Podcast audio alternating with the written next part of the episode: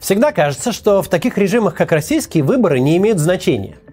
Что это чисто имитационное мероприятие, которое власть проводит для самой себя с непонятными обывателю целями. Результат таких выборов всегда предрешен задолго до дня голосования. Давно уже отработаны железные механизмы, исключающие любую конкуренцию на серьезных федеральных выборах. Сегодня мы поговорим про президентские выборы, которые предстоят России – их нынешний формат сложился аж с 2004 года. Он не просто исключает возникновение независимого кандидата, но и отводит отдельную строгую политтехнологическую роль каждому из потешных оппонентов Владимира Путина. Покойный Владимир Жириновский должен был разбавлять унылую картину предрешенной процедуры своим эпатажем, одновременно оттягивая на себя часть протестных голосов провинции. Не слишком много, без фанатизма, в пределах от 5 до 10 процентов. Геннадий Зюганов абсорбировал голоса старшего поколения, но чтобы не абсорбировать их чрезмерно, через слово нахваливал Сталина. В стране, где 90% избирателей наемные сотрудники с мизерными зарплатами, в такой стране левая идея очень опасна. Поэтому задача Зюганова была в том, чтобы э, выступать таким карикатурным коммунистом, будто сошедшим с листовок нацистской пропаганды. Под каждые выборы к этой кампании добавлялся стереотипный либерал, вроде Прохорова, Собчак или Хакамады – новый игрок с левого фланга, чтобы ослабить коммунистов. И обязательно нужен еще какой-нибудь Радикал Радикалович с кровавыми клыками.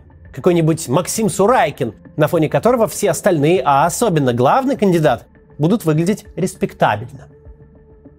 Пожилого Зюганова, конечно, можно поменять на Павла Грудинина. Но в целом президентские выборы в России имеют устойчивый формат. Как ситком. Он может быть про гениального ученого, про снежного человека или пришельца – но в нем всегда будет соблюдаться трехактная структура и займет он ровно 22 минуты эфира. Закадровый смех тоже никуда не денется. И точно так же, как в ситкоме, чего бы ни произошло за серию, в конце все обязательно вернется к статусу кво. И Путин просто продолжит быть президентом, как ни в чем не бывало. Такое представление о выборах не является безумным. Оно основано на реальности. И тем не менее, оно ошибочно. Для любых автократий выборы – это всегда стресс. Сейчас объясню почему.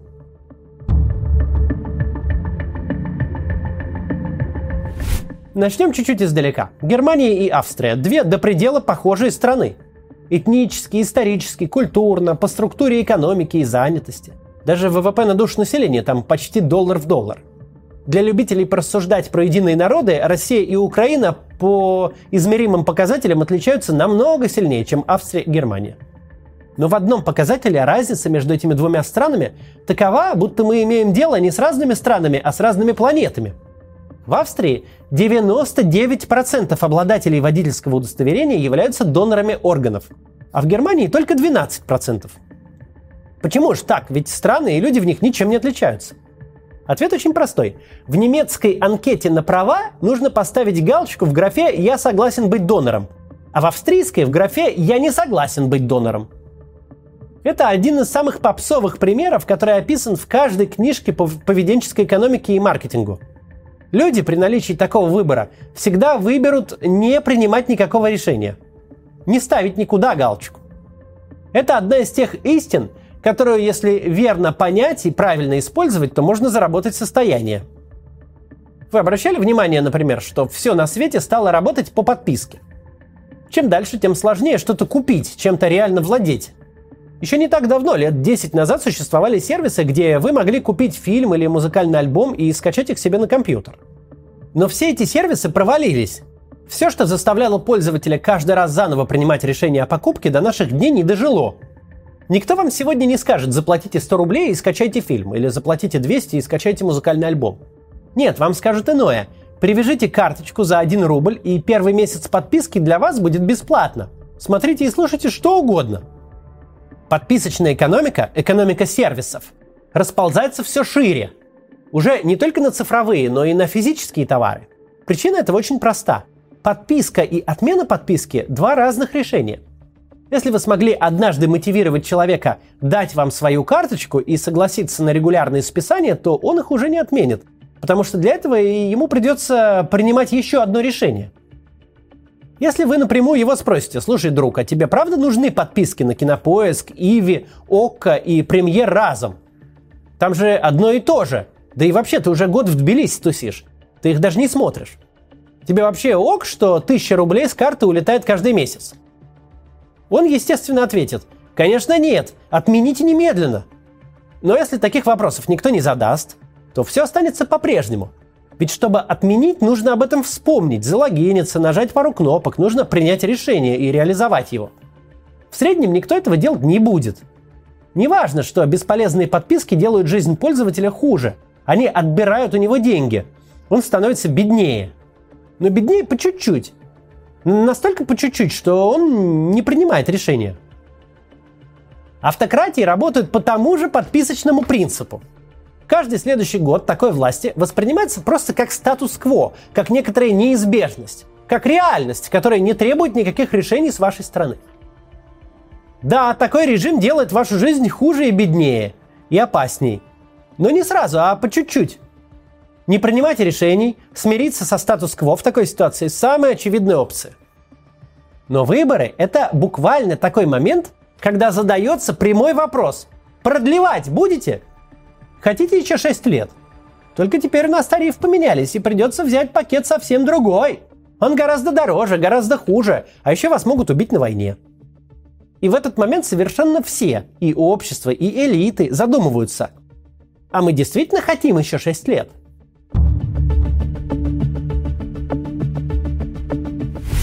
Выборы – это момент, который одним своим форматом заставляет гражданина задуматься о прошлом и будущем. Где мы были, куда пришли и куда идем.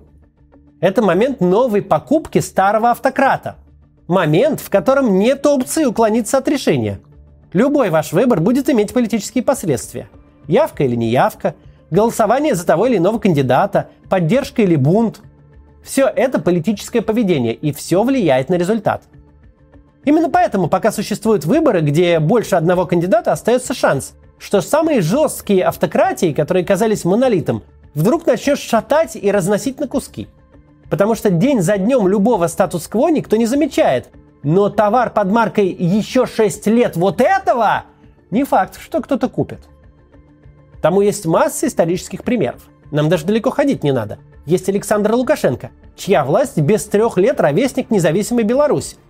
Режим Лукашенко равен государству. В нем нет институтов, созданных не им самим и не под себя.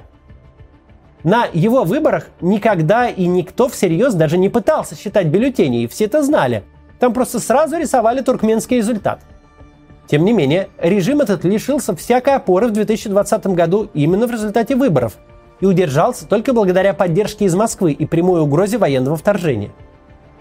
Мы же понимаем, что дело было не в том, до какой степени сфальсифицировали выборы?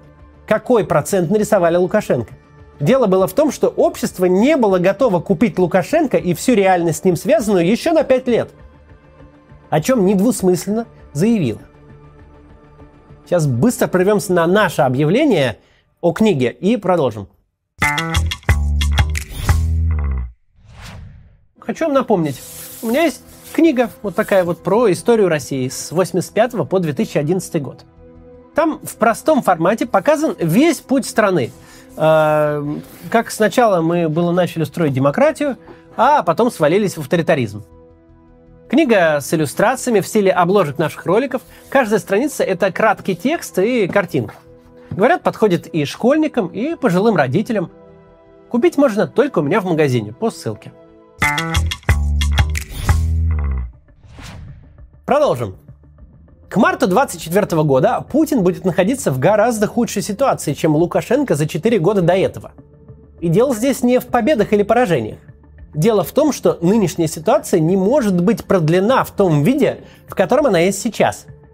Но не может страна жить в режиме, когда каждый анонс свидания главы государства с видеокамерой вызывает тотальный ужас среди населения и обогащает армянские авиалинии. С 24 февраля 2022 года режим Владимира Путина превратился в антоним слова «стабильность».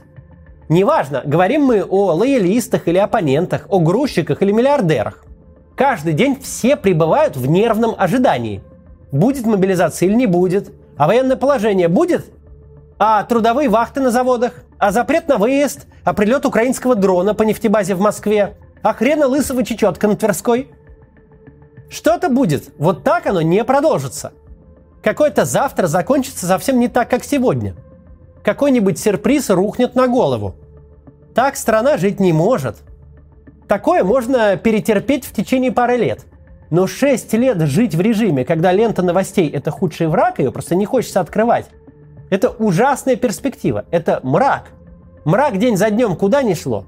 Но мрак на 6 лет – это совсем другое. Это фундаментальная, но не единственная проблема грядущих выборов. Есть и чисто технологические проблемы. Самый простой вопрос – кто будет оппонентом? Кого допускать ставить? Кого? Вопрос, казалось бы, идеально отработанный за 20 лет. Но теперь он не имеет ответа.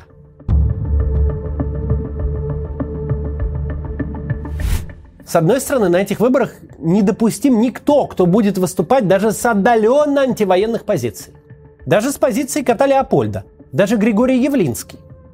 Неважно, какова у этого человека репутация, какова узнаваемость, политическая история. Любой кандидат, который скажет, давайте просто вернемся в норму, давайте все прекратим и перестанем стрелять, рискует набрать сильно больше голосов, чем от него ожидали и чем он сам собирался. Потому что голосование на выборах в закрытой кабинке – это безопасный способ осуществить антивоенный протест. Или сказать «Я в домике, я хочу, чтобы все закончилось. Мне надоело раз в полгода прятать внука в погребе. Хочу сделать отмену, чтобы просто все стало как прежде». Какие бы сопли такой кандидат не жевал, какими бы округлыми фразами не говорил, какой бы политической прозрачностью не обладал, но обычная человекообразность на общем фоне российской политики военного времени станет невероятным конкурентным преимуществом. Никакого отвлеченного гуманизма нельзя допустить. Никаких призывов к миру во всем мире на выборах. По косвенным данным, соцопросов у такого кандидата на старте будет 25%. Антивоенная аудитория существует, она большая. И чем дольше идет война, тем больше эта аудитория растет.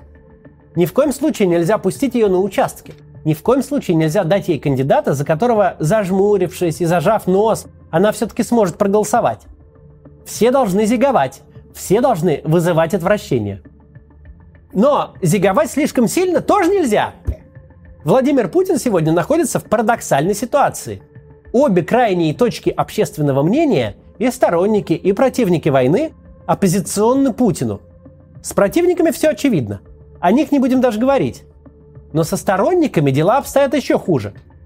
До какого-то момента, видимо, до конца прошлой весны, может быть, до середины лета, уж точно до успешного контрнаступления Украины, сторонник войны равнялся стороннику Путина.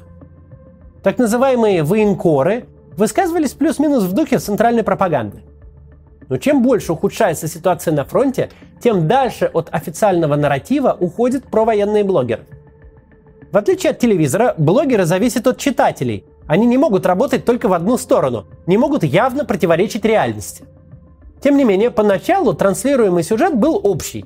Несмотря на локальные замедления, наша армия доблестная, во главе с нашими храбрыми генералами и под командованием верховного главнокомандующего Путина, всех победит. Но с тех пор, когда фронт в Харьковской области посыпался, с тех пор, как была объявлена мобилизация, а с ее объявлением вылезла тотальная некомпетентность и полная разворованность российской армии, тем более с тех пор, когда пришлось сдать Херсон – популярные Z-блогеры перестали быть частью российской пропаганды. Они за войну. Еще как за войну. За взятие Киева, за тотальное порабощение Украины, за поход дальше в Европу, захват стран Балтии и поглощение Беларуси.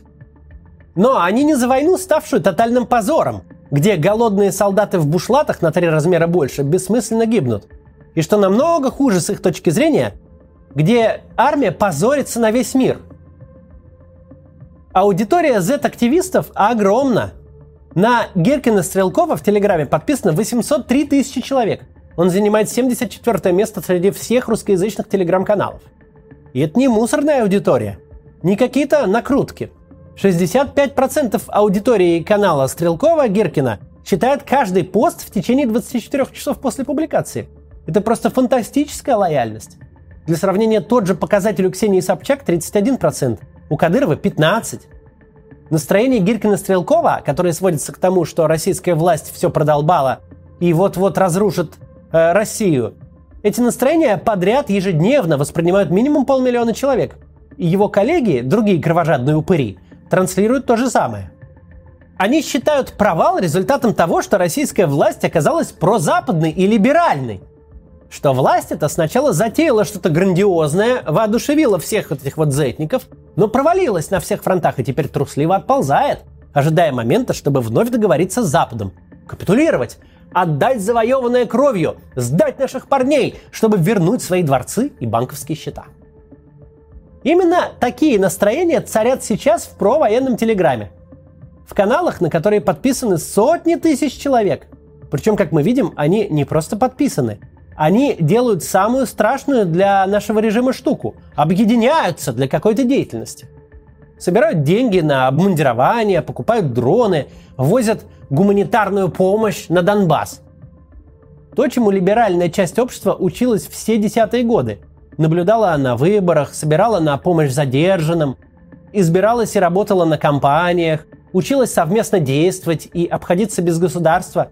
Все это наши оппоненты делают прямо сейчас. Преодолевают атомизацию, создают, господи прости, структуры гражданского общества. Омерзительные, но структуры. По-настоящему агрессивных сторонников войны до победного конца не так много. Судя по ответам в вопросах, их процентов 10-15. Но на выборах имеет значение не доля от населения, а доля от тех, кто пришел. Эти люди старательно накачивали себя ненавистью, ждали парад на Крещатике, верили в русское оружие, в твердую руку Путина, в геополитическое противостояние с США и всю прочую чепуху. И за прошедший год у них случился тотальный кризис веры. И если у них появится свой кандидат, то это станет большой проблемой. Потому что они теперь умеют объединяться. Они чувствуют себя силой, которую эта власть обманула, кинула и предала. Если появится кандидат, который хоть как-то будет такие настроения отражать, то велик шанс, что эти 10-15%, ломанувшись на участке, превратятся в 30%. Долгие годы все средства пропаганды работали на озверение граждан. Война эффект этот усилила в разы. Огромные усилия были вложены в то, чтобы создать сословие людоедов – Отчасти это получилось. Получилось сделать ровно то, чего российская власть всегда избегала. Внушить меньшинству идею реставрации национального величия через войну и победу в ней. Это определенный успех пропаганды. Но что теперь с ним делать, когда победа не получилась, а позор получился? Что теперь делать, совершенно непонятно. Единственная аудитория, на которую будет работать компания Путина – лоялистское ядро. Это те 30-40% граждан, которые в вопросах говорят, что примут любое решение президента. Хоть Вашингтон захватить, хоть Крым отдать. Хоть до победного конца, хоть переговоры уже сегодня. Задача власти заключается в том, чтобы на участке пришли только лоялисты. Чтобы в тех семи гномах, которые будут плясать вокруг нашей пожилой Белоснежки, не было вообще ничего, за что может зацепиться глаз. Даже фокус 2004 года, когда против Путина выпустили водителей и охранников, тут может обернуться бедой какой-нибудь несчастный водитель третьего с конца депутата, отставной козы-барабанщик, про которого ничего кроме даты рождения не известно, на общем омерзительном фоне вполне может собрать протестных голосов, и немало. Идеальный кандидат на эти выборы какой-нибудь Сергей Миронов. Достаточно мерзкий, чтобы оттолкнуть одну аудиторию, и недостаточно, чтобы привлечь другую. Ординарный кусок говна. Но он держится от греха подальше, уже публично отнекивается – ведь понятно, что будут необычные выборы, что всю эту свиту короля, назначенную оппонентами, будут мочить из всех стволов, что оппоненты-то они фальшивые, а публично долбить их будут по-настоящему. Это интересный этап деградации политической системы. В 2018 году до выборов не допускали Навального, настоящего и сильного оппонента. Спустя 6 лет большой проблемой станет выбрать таких кандидатов, которые попадут в очень узкий промежуток общественного мнения – где они не лучше Путина хотя бы для кого-то.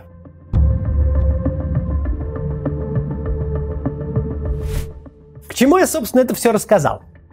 Следующие 360 дней, которые остались до выборов, вам будут ежедневно рассказывать, причем с обеих сторон, и со стороны власти, и со стороны тех, кто называет себя оппозицией, что выборы эти не важны и предрешены, что это просто ритуал, в котором не нужно участвовать, чтобы его не легитимизировать.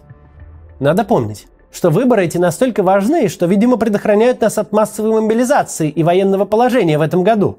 Они настолько важны, что режим, ведущий фронтальную войну, вынужден ее вести не по военной логике, а по электоральному календарю. По ту сторону красно-кирпичной стены в центре Москвы никто не думает, что эти выборы будут увеселительным мероприятием. Власть прекрасно понимает ограниченность своих инструментов. Что социология «ты любишь Путина или хочешь сесть на 15 лет» совершенно не предсказывает поведение человека в тишине избирательной кабинки. Человека, у которого сейчас каждый день стал как последний. Да, безусловно, российская избирательная система почти за четверть века достигла совершенства в деле фальсификации выборов. На всех уровнях. Начиная с банальных вбросов на участках, заканчивая подтасовкой на региональном уровне, где сразу рисуют 99%. Ну и, конечно, электронным голосованием. Но, когда ты диктатор воюющей страны, невозможно продолжать сидеть верхом на прямом подлоге. Ты должен выиграть выборы, причем за явным преимуществом из честных 60% можно нарисовать 85 для красоты, для демонстрации силы и единения. Но если честных 25 или даже 45, если при всей цензуре, пропаганде и запугивании, при организованном приводе бюджетников и пенсионеров тебя не поддерживает даже половина избирателей. В этом случае, что бы ты там ни нарисовал, поступит явный сигнал для всех. Акела промахнулся. Его фокусы не сработали. Растерял харизму. У него нет опоры, его надо свалить, пока не свалился сам, а вы вместе с ним. Одну войну Путин уже проиграл. Он не может проиграть вторую, даже если объявит себя победителем. Но проиграет он только в том случае, если все, кто может, кто остался в России, придут на эти выборы. Это двухтурные персональные выборы. Единственное неверное на них поведение – неявка. Все остальное Голосование за меньшего упыря, за какого-то конкретного упыря, за любого упыря, кроме, порчу бюллетеня. Все приближает второй тур. Даже в мирное время Путин не мог себе позволить второй тур. Военное не сможет и подавно. Угроза даже второго тура повлечет массовые, бесстыжие и лобовые фальсификации. Такие фальсификации – это топливо не только для протеста, это топливо и для бунта элит – Потому что зачем ты нам такой красивый нужен? У кого-то из нас есть миллиарды, у кого-то есть люди с дубинками, у кого-то танки, у кого-то что-то есть еще. У тебя же нет ничего. Мы обеспечиваем тебе поддержку, потому что ты проводник народного одобрения, потому что у тебя есть легитимность. Если ты развязывать и проигрывать войны умеешь, делать нас беднее умеешь, умеешь приносить много проблем, но не делаешь свою единственную работу, не можешь обеспечить общественную поддержку, то зачем же нам поддерживать тебя? Мы вообще-то и сами с усами, и сами не дураки руководить. Есть ли какая-то гарантия протестов и раскола элит по результатам выборов 2024 года? Вообще никакой. Но зато есть стопроцентная гарантия, что ничего этого не будет, если на выборы не придут те, кто собирается там голосовать против Путина, а придут только те, кого там Путин ждет. Вот так. О выборах еще много поговорим. До завтра.